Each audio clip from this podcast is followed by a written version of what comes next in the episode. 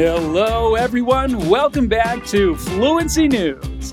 Surprised to see a new episode today? Well, we're changing our update dates a bit to make sure that you get the best of the best each week.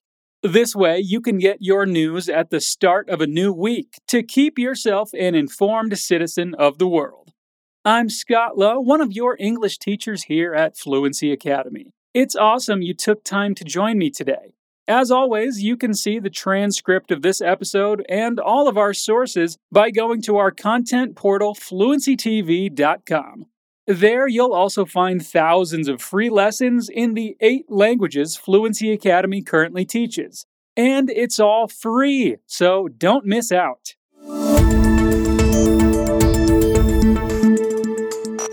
We're going to start today's episode with the Met Gala, which happened last weekend.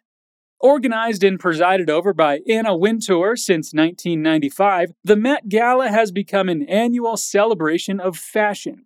It's a charity event that is considered a fundraiser for the Metropolitan Museum of Art's Costume Institute.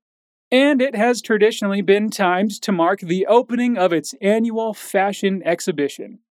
The dress code for the event was Gilded Glamour, the Gilded Age is remembered by many as a time of opulence and joy in the United States, when there was rapid economic growth and glaring materialism. The attending celebrities ran with the theme, taking risks and wearing daring outfits. What's wonderful about the Met is that people feel very fearless, said Anna Wintour. The evening was hosted by Blake Lively, Ryan Reynolds, Lin Manuel Miranda, and Regina King, and they were joined by honorary co chairs Anna Wintour, Tom Ford, and Instagram's Adam Mosseri. The tune of the night was set by Blake Lively, whose color changing dress evoked the Statue of Liberty. She arrived at the event wearing a gleaming copper Versace gown that later unfurled into a verdigris toned train embroidered with the constellations of Grand Central Terminal. Some used their outfits to make a point. Riz Ahmed said in a Vogue interview on the red carpet that his unbuttoned silk workwear shirt, tank top, and trousers tucked into knee high boots were an homage to the immigrant workers that kept the Gilded Age going. Though many wore gowns that channeled the country's history, monuments, and skyline, no one did so more than Kim Kardashian. The reality show star wore the famous Marilyn Monroe's Happy Birthday, Mr. President nude dress. The actual gold beaded body hugger that Monroe herself wore when she sang Happy Birthday to President John F. Kennedy 60 years ago, just three months before her death. Kardashian had to lose 16 pounds to fit into the dress, designed by Jean Louis and purchased in 2016 by the Ripley's Believe It or Not Museum in Orlando, Florida, for a whopping $4.81 million. She only wore the fragile original dress for her walk up the grand staircase at the Metropolitan Museum of Art, changing into a replica after that, according to Vogue. E você sabe quando usar whose, who ou whom em inglês? Essa é uma questão em que até nativos podem ter dificuldade, então não tem problema caso você não lembre sempre qual usar. Mas aqui vai uma rápida explicação. Whose significa de quem, então deve ser usado quando você estiver falando de alguma coisa que pertence a uma pessoa. Whom deve ser usado para se referir ao objeto de um verbo ou preposição. Quando ficar na dúvida, tente usar esse truque. Se você pode substituir a palavra por he ou she, use who. Se você pode substituir por him ou her, use whom.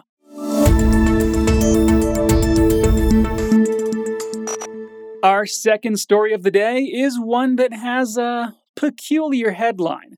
Listen to this. Canadian astronauts are no longer free to rob and kill with abandon in space or on the moon. Yes, you heard that right. Now, if you're as confused as I was, let me tell you what that's all about. Basically, the amendment means that if a Canadian commits a criminal offense while in space, they'll be met by handcuffs once they return.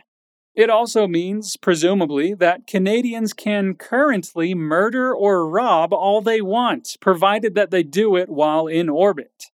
The technical lawlessness of space is a problem that has been identified by legal scholars for some time. The issue came to discussion in 2019 when a U.S. astronaut serving aboard the International Space Station was accused of committing history's first ever space crime. Astronaut Anne McClain was accused by her estranged spouse, Summer Worden, of unlawfully using an ISS computer to access Worden's online bank records, which Worden contended was a form of identity theft. The allegations were subsequently found to be false, and Worden now stands accused of lying to U.S. investigators. When it comes to the International Space Station, criminal jurisdiction is bound by the 1998 treaty creating the structure, to which Canada is a signatory. Article 22 of the treaty states that anybody aboard the station is subject to the criminal jurisdiction of their home country. But even then, there remains a messy gray area in the event that an astronaut commits a crime against an astronaut of a different country. In that case, the treaty simply advises the countries of the two astronauts discuss their respective prosecutorial interests. Canada has actually become entangled in a legal scenario of this kind before, although it involved the legally ambiguous jurisdiction of an iceberg rather than space. The Criminal Code amendment included in the 2022 budget was made specifically to prepare for Canada's involvement in Lunar Gateway, a NASA mission to establish a permanent space station in lunar orbit. The amendment explicitly states that Canadian criminal jurisdiction will apply to the lunar station itself and any means of transportation to the station, and just in case, on the surface of the moon. Isn't this just the most wonderfully weird story you've heard all week? Vamos falar sobre sufixos. Sufixos são um conjunto de letras que nós adicionamos ao final de uma palavra para formar uma palavra com um significado levemente diferente. Como no português, existem muitos sufixos, demais para falar em um só episódio, e somente nessa história é possível identificar pelo menos uma dezena de palavras com sufixos. O mais comum que falamos aqui é o sufixo ly, que nós adicionamos para falar da maneira que uma coisa é feita. Explicitly, por exemplo, significa explicitamente ou feito de maneira explícita. Outro sufixo dessa história é o y, que apesar de ser uma só letrinha, é suficiente para dar característica de uma coisa. Messy, por exemplo, tem o sufixo y depois de mess, para indicar que algo é complicado. E um último exemplo é a palavra lawlessness, que tem, na verdade, dois sufixos. Less é um sufixo que nós adicionamos para dizer que falta alguma coisa. É o equivalente de sem em português. Por exemplo, homeless significa sem moradia e hopeless, sem esperança. E o sufixo ness é usado para transformar um adjetivo em um substantivo. Assim, kind é um adjetivo, gentil. Se adicionarmos ness, vira kindness, que é gentileza. Existem muitos outros sufixos e eles são tão comuns que você deve usá-los com frequência sem nem perceber. Depois que você compreende o sentido de alguns, se torna intuitivo entender e criar novas palavras.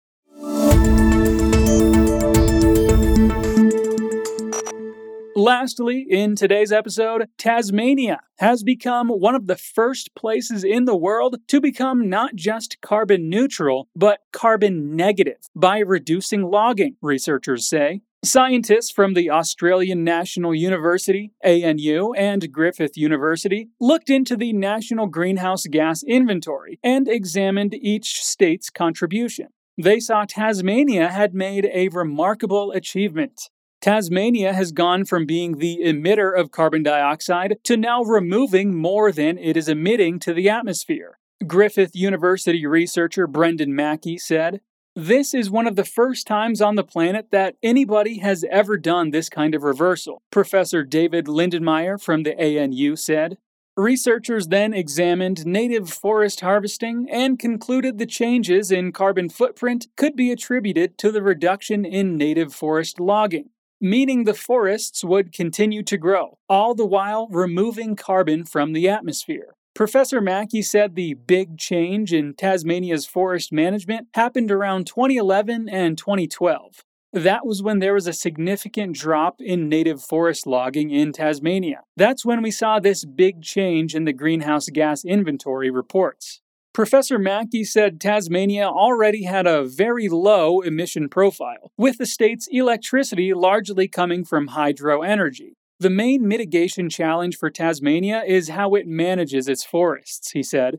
He said tree farms or plantations would still help satisfy the demand for timber without increasing the emissions. Tasmanian Forest Products Association Chief Executive Nick Steele said the state had a sustainable model of forestry. In Tasmania, every single tree that is harvested is either replanted or regenerated for the future. Professor Mackey said the changes in forest management should be followed by other Australian states to cut emissions. It is vital we protect and enhance natural forest ecosystem carbon stocks, and that the mitigation benefits of forest protection are properly accounted for and reported to help us achieve the deep and rapid cuts in emissions needed over the coming critical decade. Você provavelmente sabe que madeira em inglês é wood, certo? Aqui nessa história, no entanto, nós temos uma palavra diferente. Essa palavra é timber. Na prática, timber é a madeira usada para construção, aquela que é plantada e colhida especialmente para essa função. Outra palavra que também pode ser usada para madeira é log. Nessa notícia temos a palavra logging, que significa exploração madeireira. Uma palavra curtinha, logging, para um significado tão maior, né?